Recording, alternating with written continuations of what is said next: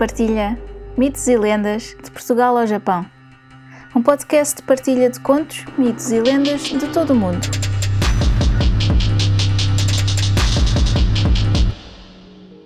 Uma nota antes de começar. Todos os contos, mitos ou lendas têm versões ou variações.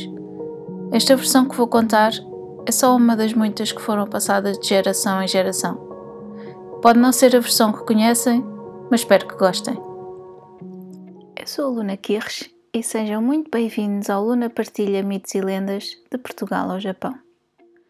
Continuamos com as lendas portuguesas e com mais uma Moura.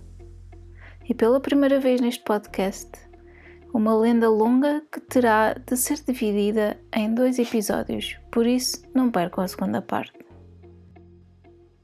Esta lenda foi retirada do site lendarium.org.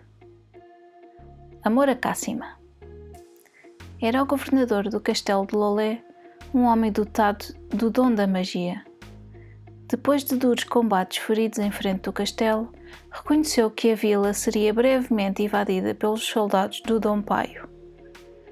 Na penúltima noite, quando todos descansavam, abriu uma das portas do castelo e, sem que o pressentissem, saiu acompanhado de suas filhas e encaminhou-se em direção de uma fonte, a nascente da vila, aberta junto de um viçoso canavial.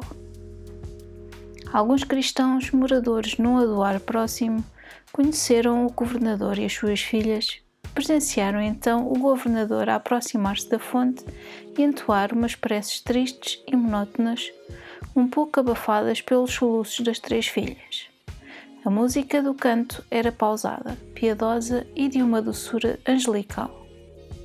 Em seguida, afastou-se ele da fonte sozinho, com a cabeça inclinada sobre o peito, extremamente comovido.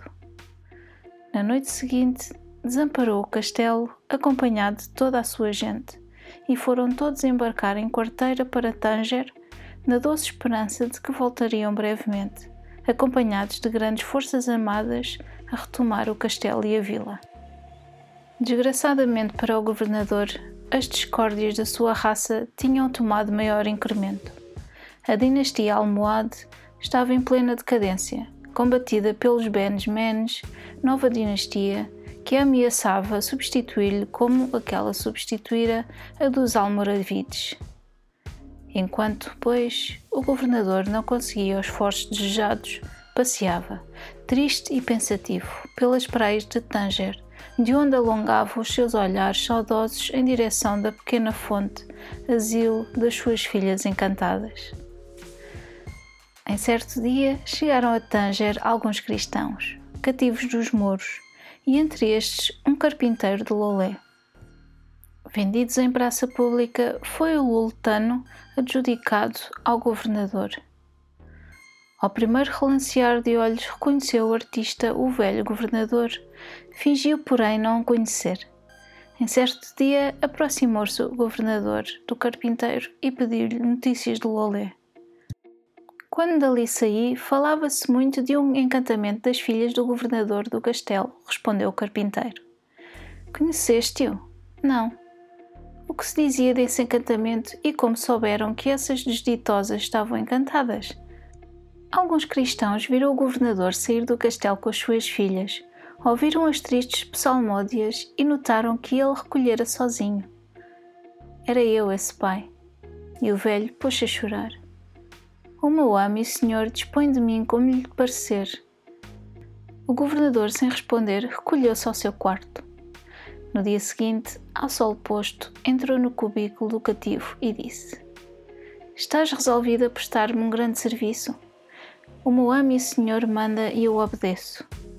Preciso que vás ao Algarve desencantar as minhas filhas. Por terra não sei caminho, por mar nunca aprendi a guiar uma almadia ou uma zabra. Acompanha-me ao meu quarto. O carpinteiro acompanhou o amo e viu no quarto, sobre um catre, um par de alforjes e no meio do quarto um alguidar cheio de água.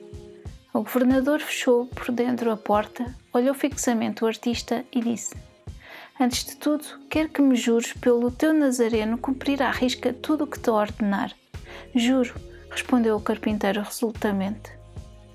Então o governador tirou de uma caixa três pães e disse: Em cada um destes pães está escrito o nome de uma das minhas filhas. Na véspera de São João, à meia-noite, à beira-te da fonte onde estão encantadas, lança-lhe dentro este pão e diz: Zara, depois este e diz: Lídia, e afinal o terceiro, Cássima. Ditas estas palavras, retira-te para tua casa. O carpinteiro examinou os pães e seus respectivos sinais, marcados pelo moro, e em seguida este meteu os pães nos alforjes e pô-los sobre os ombros do artista. O mais penoso é o que se segue, disse o governador com voz trêmula. O que é? perguntou o carpinteiro a tremer. A jornada. Daqui ao Algarve deve ser muito longe. Vês aquele alguidar cheio de água? Vejo. Para chegar ao Algarve basta-se somente a prudência acompanhada de diligência. O carpinteiro não respondeu. Coloca-te daquele lado do alguidar e dá um pulo para trás. Se o saltares de um pulo, encontrar-te-ás imediatamente às portas da tua vila. Se o não saltares, cairás afogado no mar. Se as saudades dos filhos e esposa o não atormentassem cruelmente, o carpinteiro pediria de que o outrem mais ousado desempenhasse tal missão. Mas era pai e esposo, e por isso respondeu imediatamente: Estou pronto, serei prudente e diligente. És o homem, disse o Moro e o carpinteiro aproximou-se do alguidar com os alforjes às costas e mediu com os olhos a sua largura. Espera um pouco. É necessário que o grande astro se encontre na devida conjugação. Faltam apenas dois minutos. E agora te digo que se desencantares as minhas filhas, receberás a satisfação condigna por intermédio de muitas vias. Andarei pelo ar muito tempo? perguntou o carpinteiro, visivelmente incomodado. Em breve o saberás. O artista aproximou-se mais do alguidar e segurou com energia os alforjes e os pães. Salta! ordenou o governador numa voz cava e acentuada que perfeitamente imitava o estertor de um moribundo nos últimos momentos de agonia. O carpinteiro deu um salto e desapareceu. Em seguida, o velho governador dirigiu-se para a mesquita e foi ajoelhar em frente do nicho que existe em todas as mesquitas e que corresponde à porta do templo de Meca, chamado Alquela. Conservou-se ali por muito tempo em profundo recolhimento de espírito. Os mouros passavam-lhe ao lado e diziam entre si, com profundo respeito: Está em oração, o Sala Ben Sala o justo dos justos. Quando o governador se afastou do lugar, todos se curvaram à sua passagem. É que o governador era muito respeitado pelo seu valor, pela sua fé e pela sua infelicidade. E, entretanto, o carpinteiro atravessava como uma águia os ares e saltava os mares, chegando às portas da vila ao romper da manhã.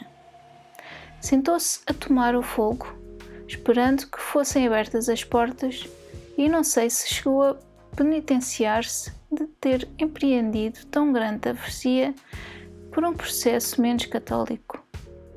Rompeu o sol no horizonte.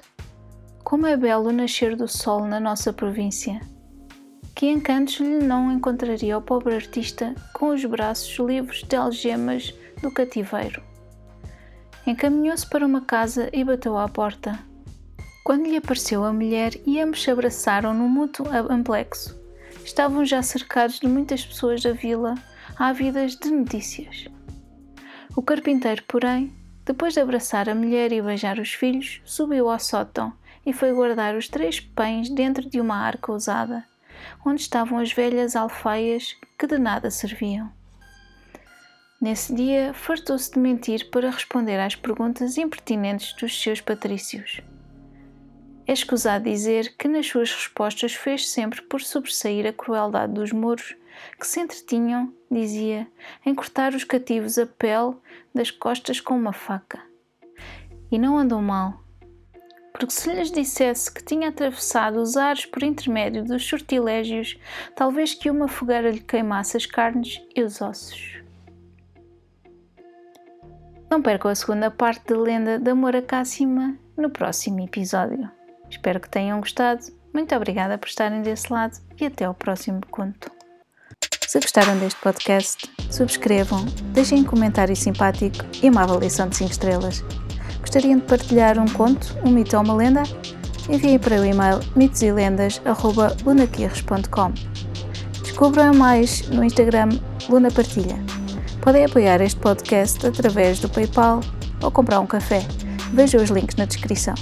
Muito obrigada e até ao próximo conto.